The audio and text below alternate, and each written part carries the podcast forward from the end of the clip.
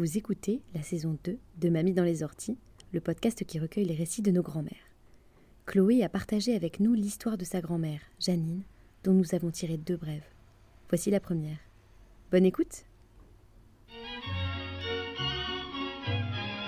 suis très fière de voter et j'espère que toutes les femmes auront rempli leur devoir. Ressemble à mes parents? Ah non, pas du tout. Aucune femme ne recourt de cœur à l'avortement. Il suffit d'écouter les femmes. Moulinex, libère la femme, libère la femme, libère la femme. Vous aviez 20 ans. Bah, qui on va fréquenter? Les grands-mères?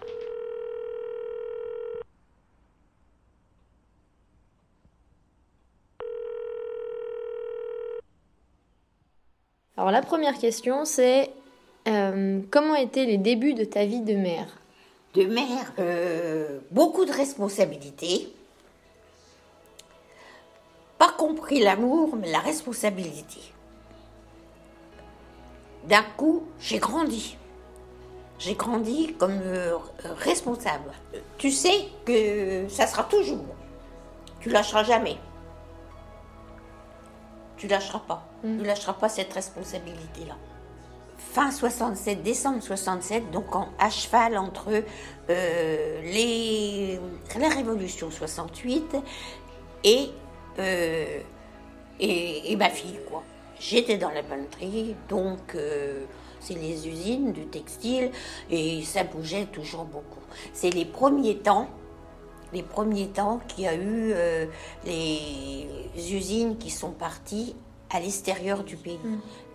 Il y a eu beaucoup sur l'Italie, beaucoup sur l'Espagne, et le contexte de 68 est arrivé là-dedans un petit peu en politique, si tu veux. Euh, et puis aussi que les gens, ben, ils avaient un petit peu peur de leur boulot. Hein, mm. euh, c'est vrai que c'était une période, j'étais bien contente de ne pas être à l'usine, moi, tu vois. Ben, j'ai arrêté de travailler en août, et est née en décembre, en fin décembre. Mais j'ai arrêté de travailler haut parce que j'étais très petite. Et puis, euh, j'étais toute petite comme Menu. C'était comme ta mère, si elle faisait un gamin maintenant, elle ferait un ratichon. ben, ils avaient peur, ils avaient peur de, que, que, que ça, quoi. Ouais. Et en fait, ils en revenaient pas parce que j'ai eu un beau bébé. un beau bébé, hein.